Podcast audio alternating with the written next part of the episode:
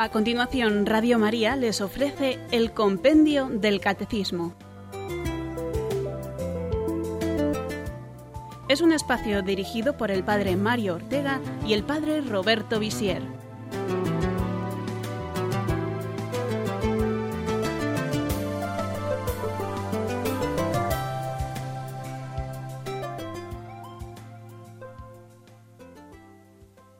Bienvenidos, queridos oyentes, a nuestro programa sobre el compendio del catecismo aquí en Radio María.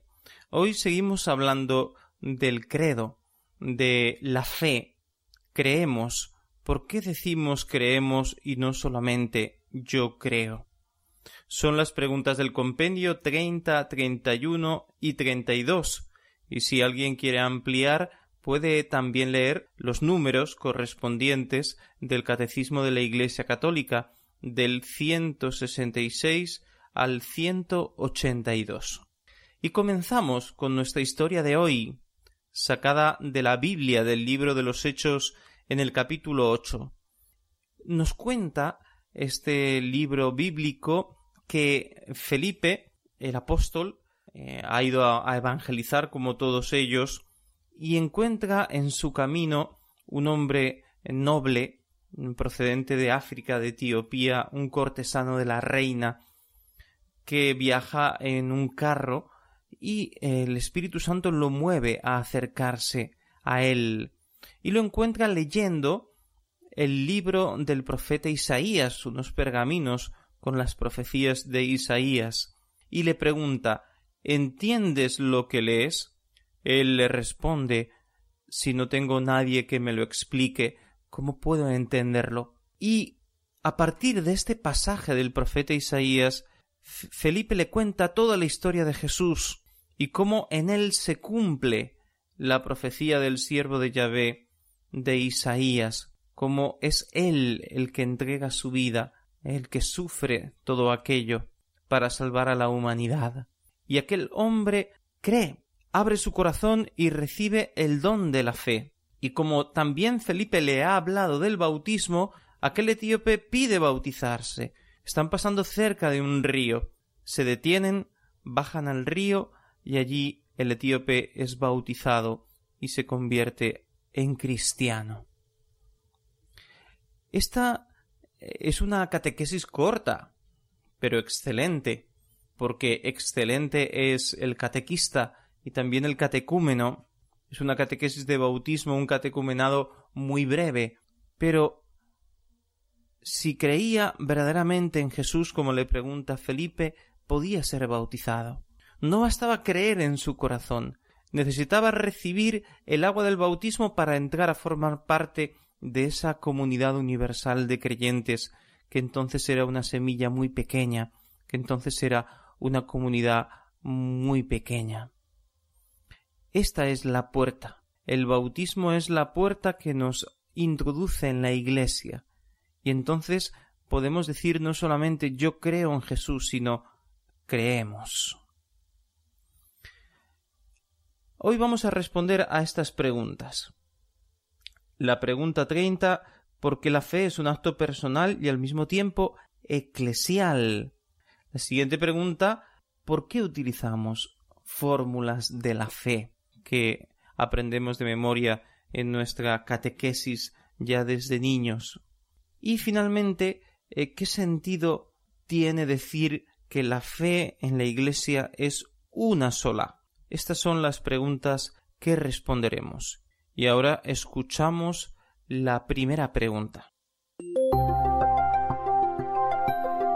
¿Por qué la fe es un acto personal y al mismo tiempo eclesial? La fe es un acto personal en cuanto es respuesta libre del hombre a Dios que se revela, pero al mismo tiempo es un acto eclesial que se manifiesta en la expresión creemos, porque efectivamente es la Iglesia quien cree de tal modo que ella, con la gracia del Espíritu Santo, precede, engendra y alimenta la fe de cada uno. Por esto la Iglesia es madre y maestra. La fe es un acto eclesial. La fe me abre a un mundo sobrenatural que yo no puedo ni debo vivir aisladamente, porque Dios no se me ha revelado solamente a mí, sino que se ha revelado a todos los hombres, empezando por los judíos, que son los primeros que reciben la revelación de Jesús y también el Antiguo Testamento como preparación. El Señor quiere que el Evangelio se predique a todos los hombres, y por tanto no es solamente para mí. Somos muchos, gracias a Dios, los que creemos, y estamos dispersos por todos los lugares de la tierra. Por eso tiene un sentido decir que la fe no es simplemente un acto personal, que lo es, sino que también es un acto eclesial de toda esa comunidad que es la Iglesia, que es un cuerpo místico en el sentido de un cuerpo misterioso, espiritual, no solamente un grupo de personas que se reúnen o que comparten una determinada creencia, un determinado pensamiento o unas actividades comunes. La fe es un acto interior subjetivo libre, como ya hemos explicado en otros programas, eh, de modo que cada cual cree personalmente, toma esa decisión.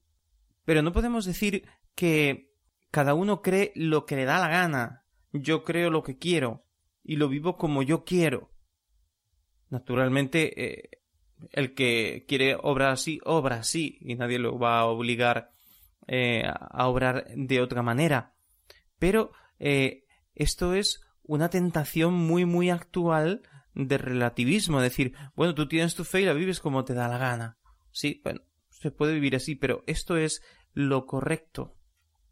Lo correcto es que yo creo lo que, lo que yo quiero eh, según mi criterio. Pero vamos a ver, Dios no es una realidad objetiva.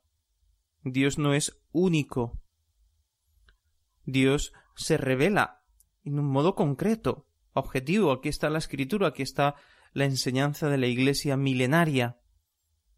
Dios no quiere ser comprendido de mil modos distintos como si a Dios le, le diese igual cómo lo vemos, cómo eh, lo comprendemos. Lo vemos entre comillas con la luz de la fe. Dios es como es, no como yo quiera imaginarlo, según mi capricho. No es que mi Dios es azul, es que mi Dios es rojo y el tuyo puede ser amarillo, pero no importa. Para gustos hay colores. No es así. Dios es como es, y se nos ha revelado en un modo preciso. Naturalmente, eh, hay grados de comprensión. Es cierto que yo no puedo comprender totalmente a Dios porque Dios es profundísimo, es infinito, no tenemos la capacidad. Pero eso no me autoriza a hacerme un Dios a mi medida. Yo tengo que intentar comprender la revelación, lo que Dios ha dicho de sí mismo. Porque Él es amante del orden, no del caos. Esta corriente eh, pseudo espiritual de la nueva era difunde una espiritualidad eh, que dice que eh, podemos creer y hacer lo que queramos, que todas las creencias son buenas, que yo puedo mezclar creencias de varias religiones y hacer una especie de cóctel religioso. Y también suele difundir que ese Dios, que ni siquiera es personal, eh, y quizá precisamente por eso no está interesado en que nosotros creamos o obremos en una determinada manera. Le da igual. Esa no es la espiritualidad católica. A Dios no le da igual lo que yo quiera o lo que yo crea. Pongamos un ejemplo, si en una gran ciudad damos a todos, incluso a los niños, un coche y no les enseñamos a, a usarlo y no hay ni siquiera normas de tráfico, aquello es un caos se multiplican los atropellos, los accidentes, no se llega a ninguna parte, porque no hay semáforos, porque nadie cede el paso, porque no se hacen stop, porque nadie respeta al otro, al final es imposible. Debe haber un orden en la fe, una enseñanza clara de la fe. Por eso decimos que la fe no es algo subjetivo, solamente subjetivo, que cada uno se, se crea o se dibuja según sus gustos, sino que la fe es algo eh, objetivo y que vivimos además en comunión con los demás. Yo creo lo que tú crees, porque tú eres iglesia, yo soy iglesia, porque tú eres cristiano, yo soy cristiano. Y el Señor precisamente por eso ha querido fundar la iglesia como esa sociedad que eh, es capaz, con la luz de Dios, de enseñar la fe, de educar en la fe, de congregarnos, de celebrar la fe.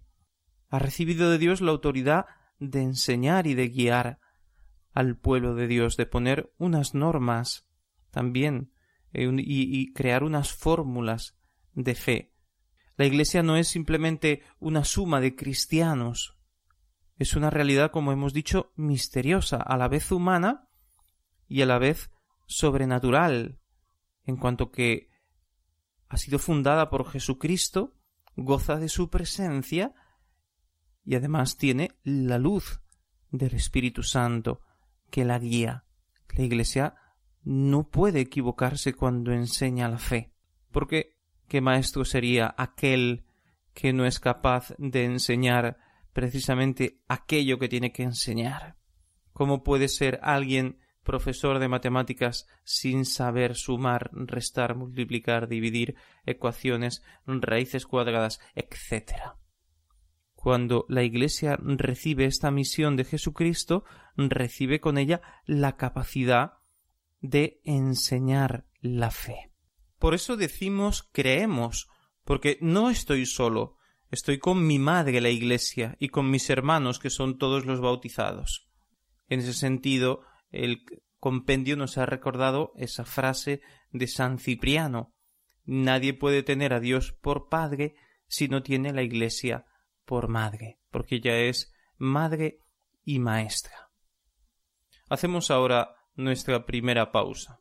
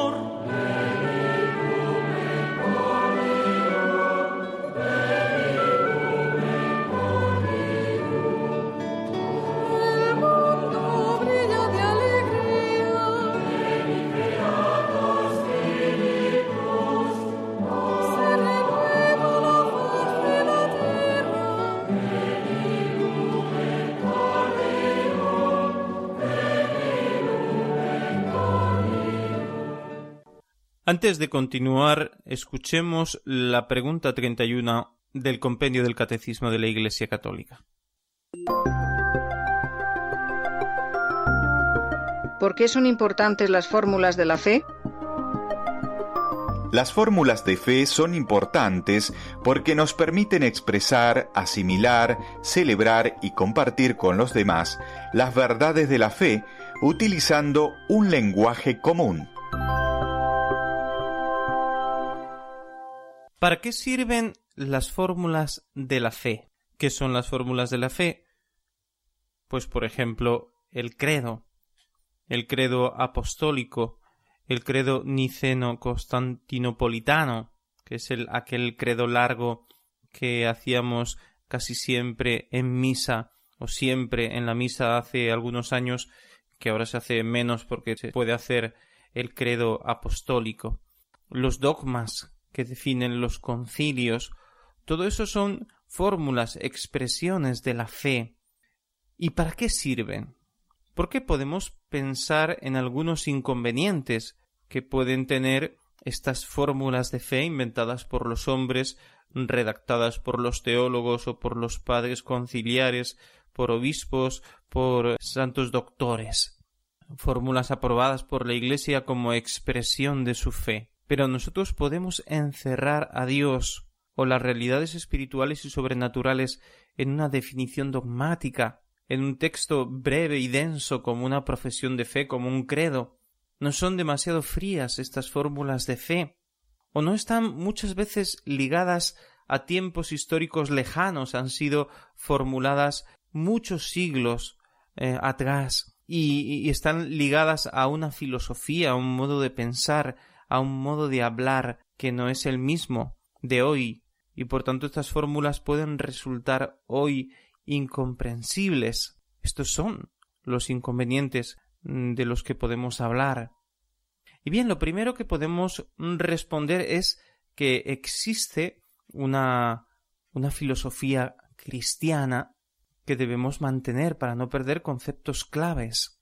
Es verdad que muchas fórmulas acogieron conceptos filosóficos que entonces se manejaban en los primeros concilios de la Iglesia, de Nicea, de Constantinopla, pero aunque el modo de expresar las ideas pueda ser distinto o aunque eh, la filosofía contemporánea sea muy distinta a la filosofía antigua o de algunos siglos anteriores o de eh, las distintas etapas de la historia de la filosofía, los conceptos que expresan eh, estas concepciones filosóficas pueden permanecer igual y nosotros podemos explicar el significado de estas palabras aunque hayan sido concebidas muchos siglos antes, conservan esa precisión.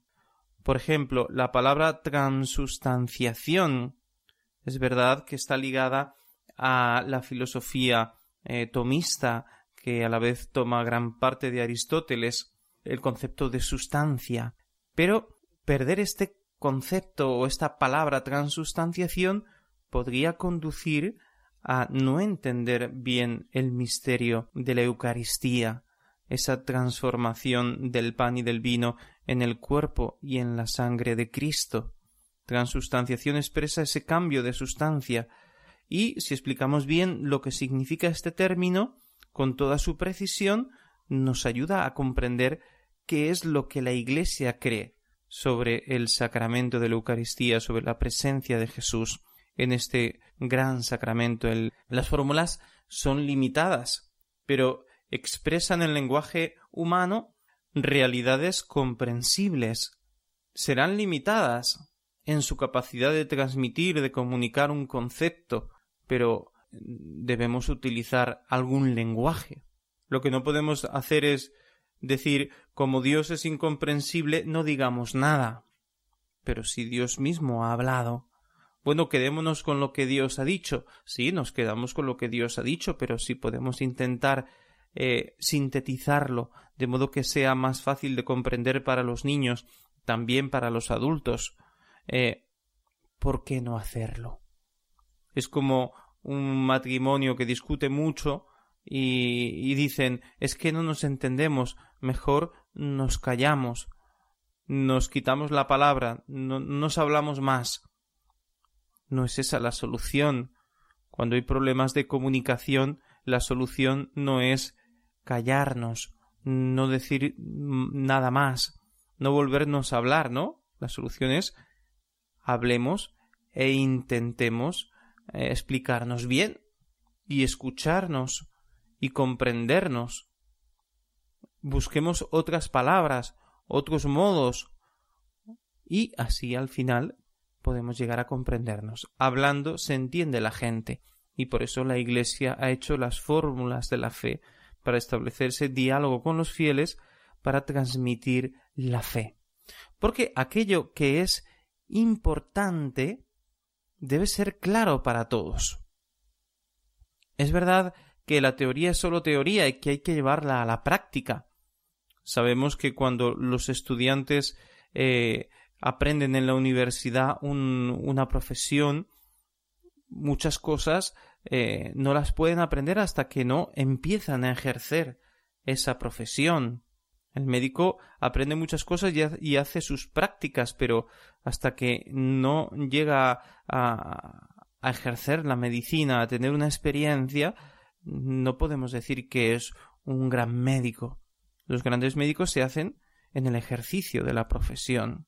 Y así pasa en todo. Una cosa es la teoría y otra es la práctica. Pero también dicen que no hay mejor práctica o mejor experiencia que una buena teoría.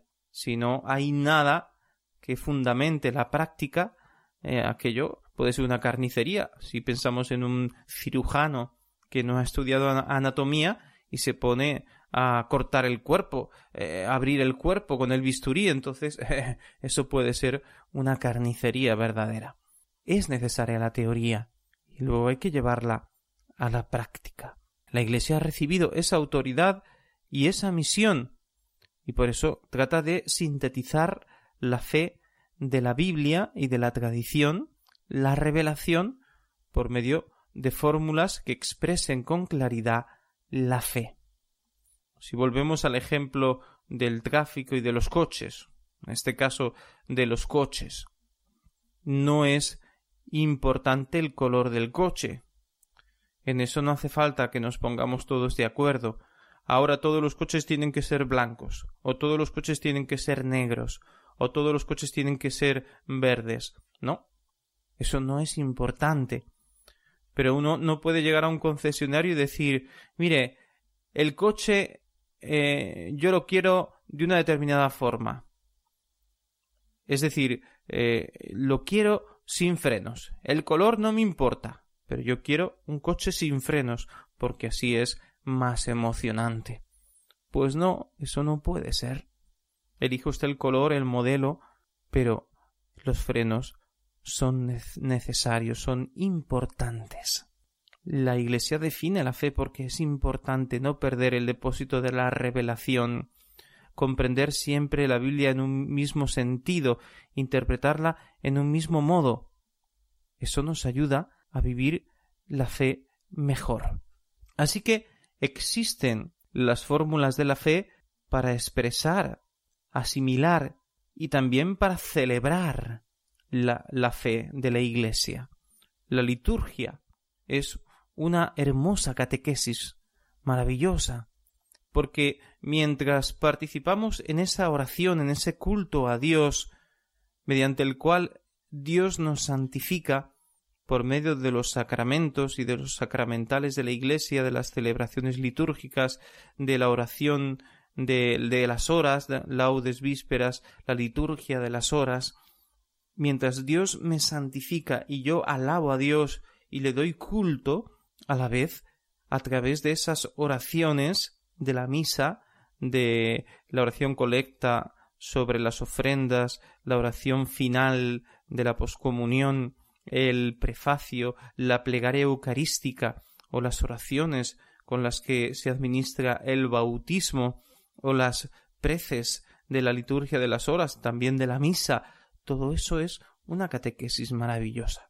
Nos enseña lo que creemos, y cómo tenemos que rezar y cómo es ese Dios con el que nos estamos comunicando, que está derramando sobre nosotros la gracia. Esas son fórmulas de fe, toda la liturgia son fórmulas de fe aprobadas por la Iglesia, por la máxima autoridad de la jerarquía. Y cuando una persona participa asiduamente en la misa y en otras celebraciones o reza cotidianamente, eh, sea eh, solo o en comunidad, la liturgia de las horas, se forma en la fe, conoce mejor la escritura y conoce mejor la fe de la Iglesia. Y una vez que yo he conocido la fe de la Iglesia, entonces la puedo también compartir con los demás. Utilizamos todos un lenguaje común y así puedo eh, decir a los demás esto es lo que yo creo. Este es mi estilo de vida. Esto es mi modo de rezar, de dar culto a Dios. Así celebro yo mi fe. Celebrar en el sentido de la celebración litúrgica, no simplemente de un sentido festivo. Así que, para concluir, las fórmulas de fe son un modo seguro, práctico y eficaz de recibir la fe, de vivirla y de transmitirla a los demás.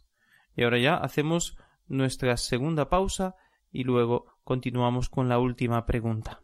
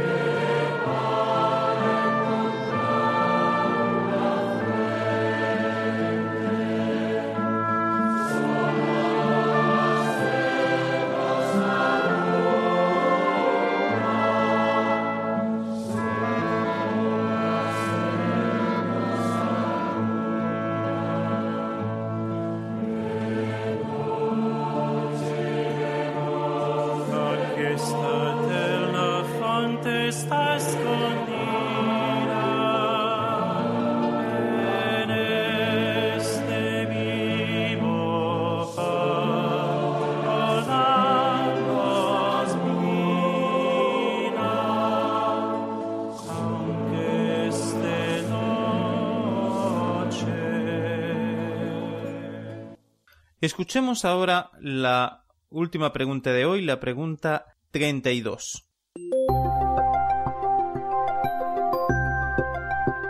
¿En qué sentido la fe de la Iglesia es una sola? La Iglesia, aunque formada por personas diversas por razón de lengua, cultura y ritos, profesa con voz unánime la única fe, recibida de un solo Señor y transmitida por la única tradición apostólica. Profesa un solo Dios, Padre, Hijo y Espíritu Santo, e indica un solo camino de salvación. Por tanto, creemos con un solo corazón y una sola alma, todo aquello que se contiene en la palabra de Dios, escrita o transmitida, y es propuesto por la Iglesia para ser creído como divinamente revelado.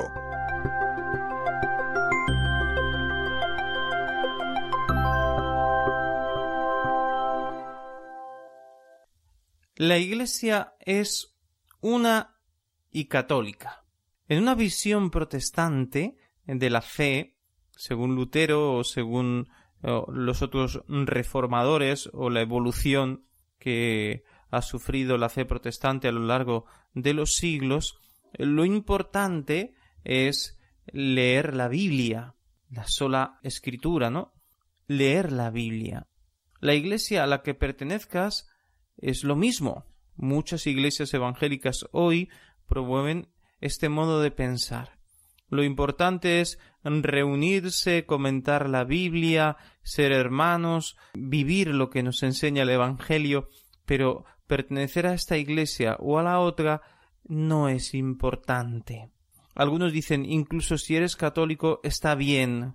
Otros piensan que puedes pertenecer a cualquier iglesia protestante pero a la Iglesia Católica no, porque esa es precisamente la que no nos deja esa libertad de pertenecer a cualquier iglesia, sino que dice que ella es la única iglesia verdadera. Por tanto, tú puedes pertenecer a cualquier iglesia cristiana menos a la católica, a esa no.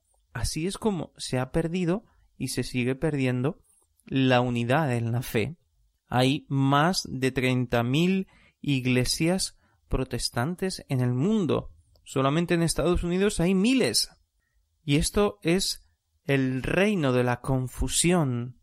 Es un cierto relativismo religioso impropio de personas creyentes.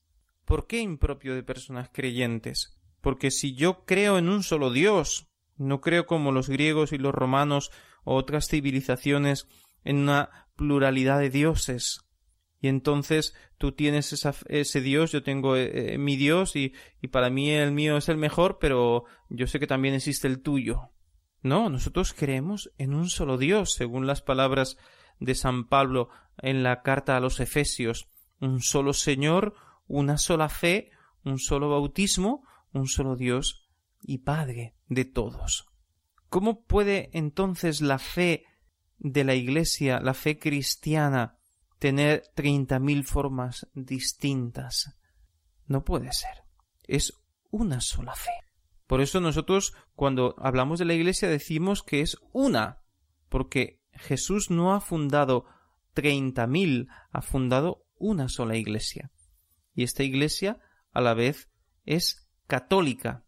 Católica significa que está llamada a extenderse por todos los lugares de la Tierra y de hecho está en todos los lugares de la Tierra. Aunque haya todavía muchos millones y millones de personas que no pertenecen a la Iglesia, que todavía no han sido evangelizadas o que pertenecen a otras confesiones religiosas o a otras confesiones cristianas, sin embargo podemos decir que la Iglesia católica está presente en todos los lugares del mundo aunque haya todavía muchos que no pertenecen a la Iglesia. Y por tanto podemos decir claramente que hoy, después de dos mil años de la muerte de Cristo, de la vida de Jesús entre nosotros, sigue viviendo resucitado, eh, presente en medio de nosotros, la Iglesia está llena de personas de todas las razas, de todas las edades, de todas las condiciones sociales, es verdaderamente católica, universal. Y así debe ser la fe una y católica, como es la Iglesia. podemos tener diferencias, es cierto, en lo accidental, en lo que no es sustancial, en lo que no es esencial en la fe, puede haber matices, diferencias. Por ejemplo, eh, el rito para celebrar la liturgia, la misa y los, demás eh, sacramentos o celebraciones. Sabemos que todavía en España, en Toledo, existe el rito mozárabe. En Italia, en Milán, el rito ambrosiano. En África, el rito zaireño. En, el Oriente, eh, tanto en, eh, también en alguna parte de África y, en el Oriente Medio, pues está el rito copto, el rito malabar y otros ritos católicos orientales.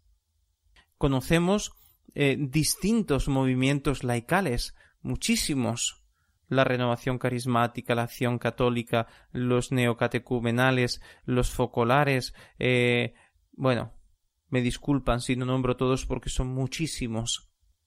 Y luego está la espiritualidad que nos han transmitido algunos santos, algunos grandes fundadores, la espiritualidad carmelitana, la espiritualidad franciscana, salesiana, dominicana, eh, etc. Pero al final es la misma espiritualidad, es el mismo camino de fe, es el mismo camino de salvación. Y por eso en medio de todas esas espiritualidades diversas o ritos, modos distintos de celebrar los sacramentos, que aunque sean distintos eh, en lo esencial, también conservan una estructura común, todos tenemos el mismo credo. Y los ritos son distintos, pero no es que un rito tiene diez sacramentos y el otro tiene eh, nueve y el otro tiene cinco y el otro tiene siete, ¿no? Todos tenemos siete sacramentos y todos aceptamos los mandamientos como un modo de vida, vividos según el Evangelio, según las bienaventuranzas, y todos practicamos la oración en un mismo sentido, y aceptamos un Dios Trinidad, Padre, Hijo y Espíritu Santo.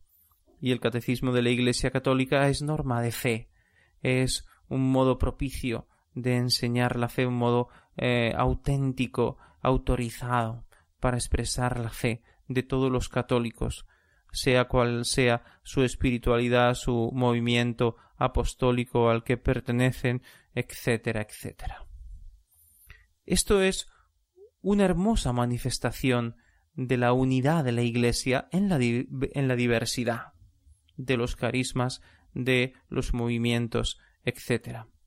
Por tanto, yo puedo viajar a cualquier parte del mundo, entro en una iglesia católica, en un templo católico, y escucho la misa, que puede ser en cualquier lengua, o puede ser incluso en latín, en griego, en arameo, como algunos siguen celebrando en estas lenguas antiguas, pero al final es la misma misa, es la misma presencia de Cristo que renueva su sacrificio en el altar, es la misma comunión del cuerpo y de la sangre de Cristo. Y yo puedo sentir esa cercanía, no entiendo esta lengua, pero es mi misa, es la misa católica, es la misma comunión. Recibo a Cristo en la Eucaristía. Así que este conservar la única fe e incluso las mismas fórmulas de fe crea una comunión entre todos los cristianos, entre todos los católicos. Un mismo horizonte, unos mismos intereses, aspiraciones. Así nace la fraternidad, esa convivencia pacífica llena de alegría, porque caminamos por el mismo sendero, porque la dirección que llevamos es la misma, es el mismo destino, caminamos hacia la vida eterna. Y esto incluso psicológicamente hablando es sano y reconfortante. Sin embargo, la cultura moderna, que está muy bañada en el individualismo, en la que tanto se habla de pluralismo, que puede ser bien entendido en cuanto unidad en la diversidad, en cuanto comprensión y convivencia pacífica, aunque seamos distintos en la cultura y en, en, algunas opiniones, en la política o en la raza, etc., pero convivimos juntos pacíficamente, pero a veces se habla de un pluralismo mal entendido, que es Aquí cada uno hace lo que le da la gana y no me importa lo que hace el de al lado. Eso, más que pluralismo, es individualismo y egoísmo, y al final me va a ser muy difícil respetar al otro. Eso es aislarse.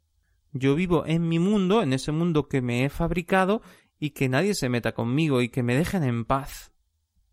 Porque yo soy igual a ninguno. Vivo conmigo y para mí. Pues en la iglesia no es así. Somos hermanos, vivimos como una única familia e intentamos en lo esencial creer lo mismo y pensar lo mismo. Y el hecho de aceptar que la fe de la Iglesia es una sola exige humildad y una actitud de obediencia, de fidelidad a la verdad, porque la verdad no es nuestra, en cuanto que nosotros la hemos creado, fabricado, nos hemos hecho nuestra propia verdad, sino que la hemos recibido como don. Por eso no es soberbia decir yo tengo la verdad, porque no es decir yo soy más listo que tú y tú eres tonto, porque yo tengo la verdad y tú no la tienes, sino yo he encontrado este tesoro y no lo quiero perder, sino que lo quiero compartir contigo, un don que he recibido sin merecerlo. Y hagamos brevemente unas conclusiones. Decimos creemos porque somos iglesia, pueblo de Dios, comunidad de fe. Nos apoyamos mutuamente, somos familia, hijos de Dios, vivimos nuestra fe como hermanos, somos iglesia. Usamos fórmulas de fe para transmitir, aprender y comprender mejor la fe. También para conservar la unidad y la comunión en la enseñanza de la fe y en el culto que damos a Dios.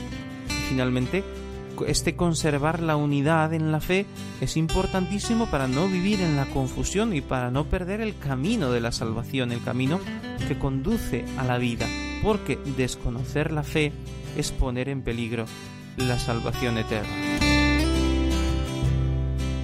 Y ya esperamos solamente las preguntas de nuestros oyentes. Para participar en directo 91 153 8550 91 153 8550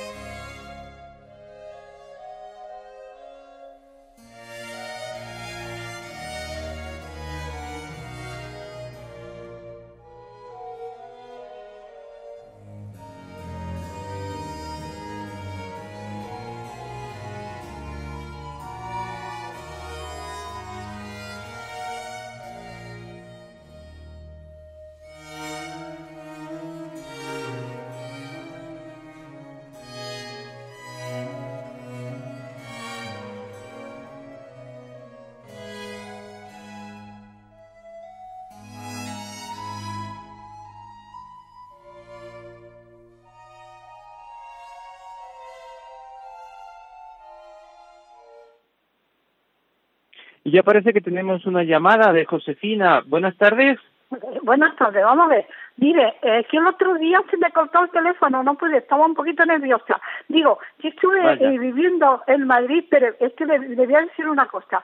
Viviendo en Madrid mucho tiempo, entonces como católica me metí en todas las, las estos, protestantes, los testigos de Jehová, y, y claro, había salía disparar, había disparar y escandalizado, pero tenía algo mucho más, más, más unión que los, que, los católicos. Pero bueno, el tema es que yo le decía, bueno, pero no habláis nunca de Jesucristo. Aquí está el tema que yo le voy, a, esto es la clave de mi pregunta. No, es que Jesucristo no es Dios, es hijo de Dios. Bueno, volviendo a la pregunta, usted el martes, día 9, me escandalicé porque es que yo, es que yo no, no le encuentro toda la solución. Dijo usted, Dios, Jesucristo como hombre no es Dios. Ahora como divinidad es Dios. No, Señor. Porque cuando cuando usted, eh, usted tiene que, por favor, rectificar, porque esto ha a mucha gente, incluso a mí. Usted tiene que comprender que cuando al evangelista me mandó a los apóstoles al Señor, a Jesús, le preguntaron quién era, si era Elías, si era el Mesías, y él dijo, los cojos, etcétera, etcétera, los muertos resucitan. Desde el primer momento, él a los apóstoles se presentó como el Mesías. Luego esto no, no tiene, yo no sé si es que se repite usted, una aberración enorme. Además, es que personas que no tengan fe, vamos, se. Bien, bien, Vamos a aclararlo, vamos a aclararlo. No es, eh, en ningún momento yo dije que Jesucristo no era Dios. Jesucristo es Dios, ese es el centro de nuestra fe. Jesucristo, verdadero hombre y verdadero Dios. Entonces, yo explicaba ese pasaje cuando dice Jesús, el Padre es más que yo. Creo que se referirá a ese momento. Naturalmente, eh, solo podemos decir que el Padre es más que el Hijo eh, en cuanto a la naturaleza humana del Hijo porque en cuanto a su naturaleza divina son eh, tienen toda la plenitud de la divinidad el Padre, el Hijo y el Espíritu Santo. Así que como Jesucristo es la segunda persona de la Santísima Trinidad hecha hombre, pues eh, es verdadero Dios totalmente, pero a la vez verdadero hombre. Ese es el misterio de la encarnación. Es un misterio muy muy profundo que, que no podemos escrutar y, comprender bien, pero tenemos que mantener las dos cosas, la plena divinidad de Jesucristo y a la vez su humanidad, porque se hizo verdaderamente hombre, no es un hombre aparentemente, sino que es totalmente hombre eh, como nosotros y a la vez totalmente Dios. Ese es el misterio de Cristo, ¿no?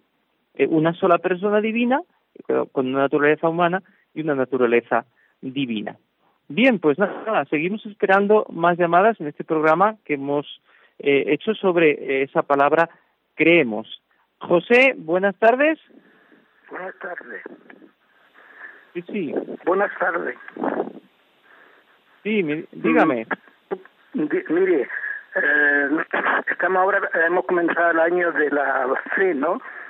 Mm, dice San Pablo que la fe fide es audito, o sea, la fe entra por el oído, ¿no? La fe entra por el oído. Luego es condición indispensable que, que entendamos la, la, o sea, cuando nos hablan acerca de la palabra de Dios o de la fe, ¿no? Entonces, ¿por qué existe en algunos en algunas regiones de España donde existen dos lenguas y, y, hay incluso parroquias que no mm, que no eh, o sea que la Eucaristía la, mm, son todas en, la lengua propia de, de, esa región. Sin embargo, en castellano no hay ninguna Eucaristía. Entonces, eso decide el saudito, o sea, la fe entra por el oído y además de eso también hay una condición mm, que, digamos de razón que dice que nada hay en el entendimiento humano que primero haya pasado por los sentidos. Es decir que es condición sine qua para entender la palabra de Dios y para entenderla y así poder practicarla porque en, en una homilía este domingo uno de estos domingos pasados yo recuerdo que en la homilía el sacerdote eh, cuando curó Cristo al sordomudo pues decía así mímicamente decía con la mano que la fe entra por el oído y luego sí, sí hemos entendido la pregunta. Sí vamos a responder la pregunta.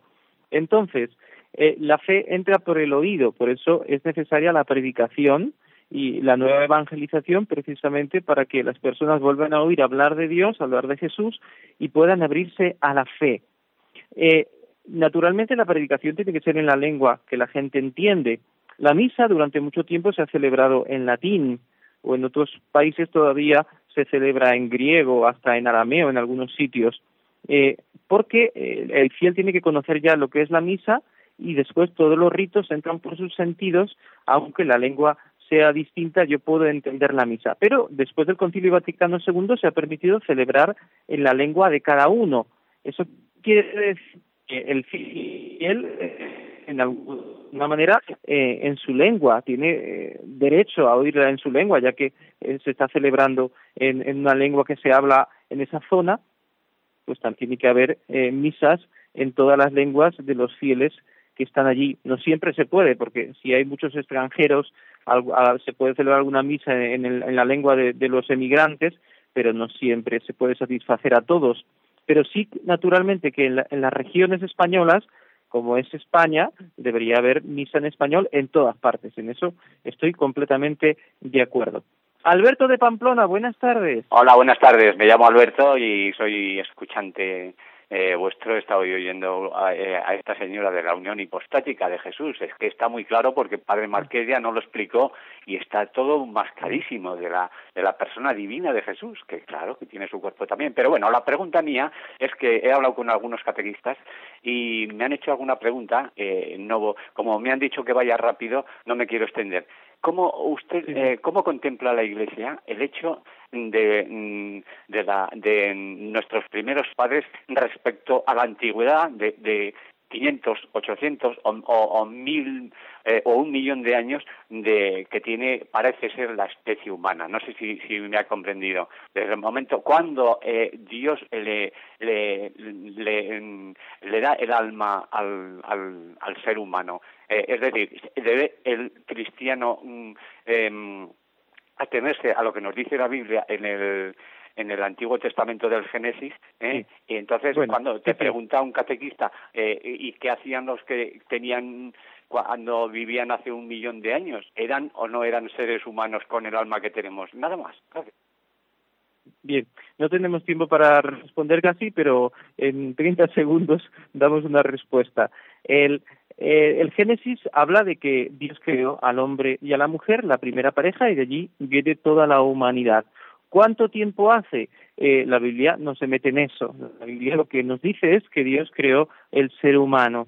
Eh, los millones de años que haga, eso a nosotros no nos interesa en cuanto a la fe, nos interesa en cuanto a la ciencia, lo que la ciencia pueda decirnos al respecto, está muy bien. Nosotros nos quedamos con el hecho de que Dios crea al ser humano, eh, le infunde el alma y, que nosotros venimos de Dios.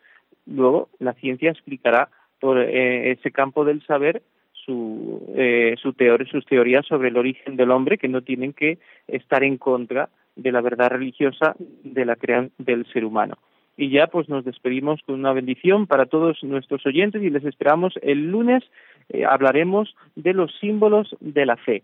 La bendición de Dios Todopoderoso. Padre, Hijo y Espíritu Santo, descienda sobre vosotros y os acompañe siempre. Buenas tardes.